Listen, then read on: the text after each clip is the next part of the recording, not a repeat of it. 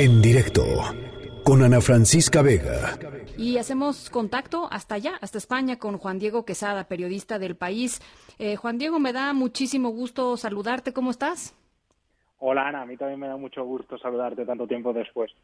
Qué gusto, qué gusto hablar contigo. Ustedes, este, ahora sí que no están para saberlo ni yo para contarlo, pero Juan Diego, pues trabajó algunos años aquí en México.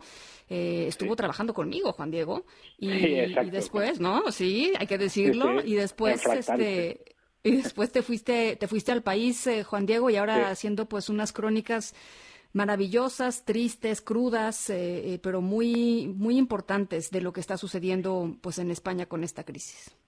Muchas, muchas gracias. Sí, es un es una situación tremenda. Eh, España ha cambiado completamente su forma de vida desde entonces. Es como si un día, eh, bueno, todavía tiene un punto de irrealidad lo que está ocurriendo, ¿no? De, la noche a la mañana, el sistema de vida que conocíamos, la forma de vida, eh, ya no existe. Han cerrado todos los bares, estamos confinados en casa y eso es un cambio eh, un cambio de paradigma en este país tremendo, ¿no? Donde se vive tanto en la calle, donde se va tanto a los bares, donde se desayuna por la mañana en un bar y se acaba por la noche tomando una cerveza. Todo, todo eso de repente eh, se acabó y parece, no sé, todavía parece una, una pesadilla. Es difícil incluso de, eh, de, de, asimilar. Es, es una cosa que no que no, no sé, parece que pareciese algo inédito.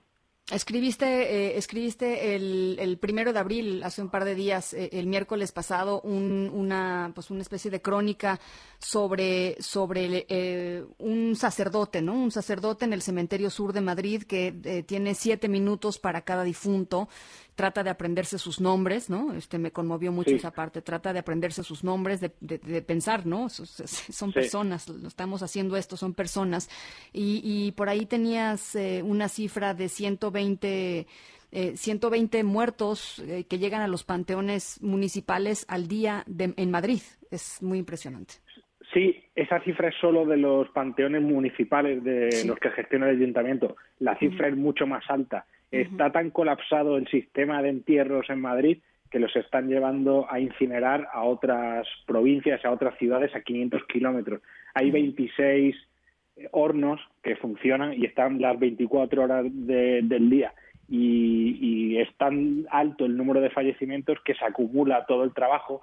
Este cura en concreto, que se llama José Luis, un señor que lleva más de 20 años en ese cementerio dando el, responso, la última oración a los muertos, tiene eh, un trabajo acumulado diario, no le da tiempo a, poder despedir a todo el mundo, por eso esos siete minutos en los que ha cortado su, su oración, la mayoría, bueno, la mayoría no, pero casi la mitad de los que van eh, van solos porque eh, el gobierno ha limitado los entierros a tres personas pero como resulta que muchos de los muertos convivían con, con, la, con la gente que tiene que ir a despedirlos, estos están contagiados o directamente por prudencia eh, no van eh, al entierro. Entonces, como decía en esa crónica, y creo que empezaba con un caso que era de una mujer que, que bueno, el cadáver de una señora que iba sola, el padre eh, le daba le daba el último rezo y, ya la iban a, enterrar.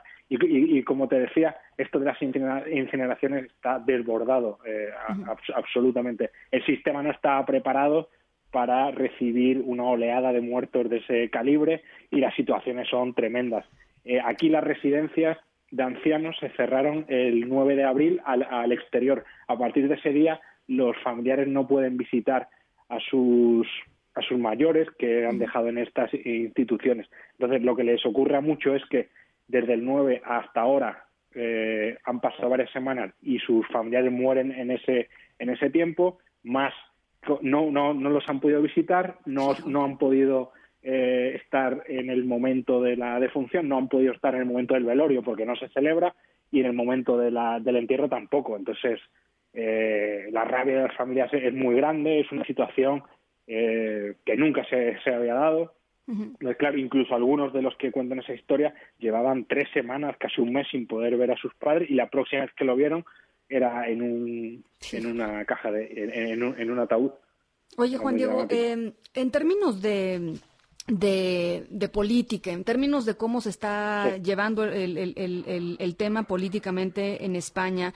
De, antes de que sucediera toda esta crisis sanitaria, pues veníamos de por lo menos varios meses de, de una crisis política importante, ¿no? Este, un, choques importantes entre los principales partidos, que no se formaba gobierno, que se tuvo que llamar a una nueva elección, en fin.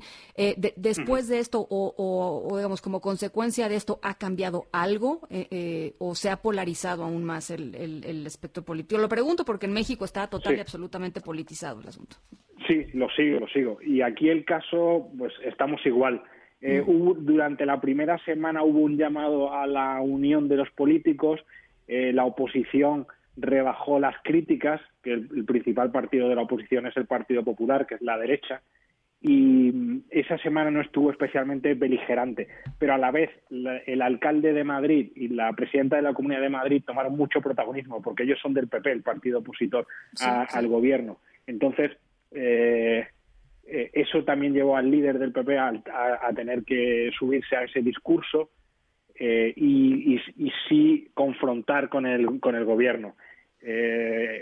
También se daba el caso que Cataluña, eh, el, todo el proceso catalán ha quedado un poco en segundo plano. Durante dos años aquí en España no hemos hablado de otra cosa que del referéndum y del intento de, independencia de Cataluña a las bravas.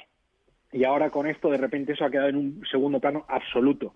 Pues Entonces, el presidente Quim Torra, el presidente catalán, eh, yo creo que en un intento por, por entrar en la discusión y volver a poner el tema encima de la mesa, está haciendo unas declaraciones muy altisonantes, eh, dando a entender que el ejército está tomando a Cataluña, cuando en realidad lo que está yendo es a descongestionar los hospitales y a levantar eh, hospitales de, campaña y ayudar a la población. O sea, no es una ocupación ni nada por el estilo, pero entiendo que eso. Entonces, son, la deslealtad institucional en eso sí se está viendo. Tampoco es que el gobierno haya, se haya comunicado mucho con la oposición eh, y, y, en parte lo hace para apagar, apagar las críticas. Por ejemplo, también veníamos hablando muchísimo de Vox, la extrema derecha, que en España eh, fue la que gobernó con Franco durante 40 años y estuvo desde el año 78 casi sin representación política. De repente, hace un año surgió de la nada y también ha acaparado mucho la discusión nacional. Pues ahora Vox está totalmente eh, apagado, o sea, no se escucha nada porque siendo creo que es el tercer partido en el, en el Congreso y no pintando nada porque no tiene ningún poder en, las administraciones públicas, eh, sobre todo las regionales y los ayuntamientos, no pueden hacer nada, entonces eh, se están quedando se están quedando sin voz. Eh, también por eso hacen es abrupto. Y hoy han, han, hecho unas declaraciones muy beligerantes contra el presidente. Mm, se echa de menos la, la unidad política. Y yo creo que los españoles incluso eso yo creo que se ve en la sociedad que la gente sí quiere que haya una unidad política porque entiende que esta gestión ha desbordado el sistema, seguramente se podrían haber hecho las cosas mejores y, con más previsión, pero bueno, eso es lo que ha pasado, estamos en estas, la situación es difícil, nunca nos hemos enfrentado a algo así. Y quizá lo que demanda el momento es una mayor unión, como hubo en el 78 para poner un régimen democrático en España. De hecho, esta semana se habla de, eh, se va a prologar eh, el confinamiento de los españoles hasta el 26 de este mes y que el presidente va a buscar que todos los partidos le apoyen. Yo creo que todos los partidos va a ser difícil. Supongo que alguno no, no entrará en esa pero dinámica, mayoría, pero a ver si consiguen esa unidad.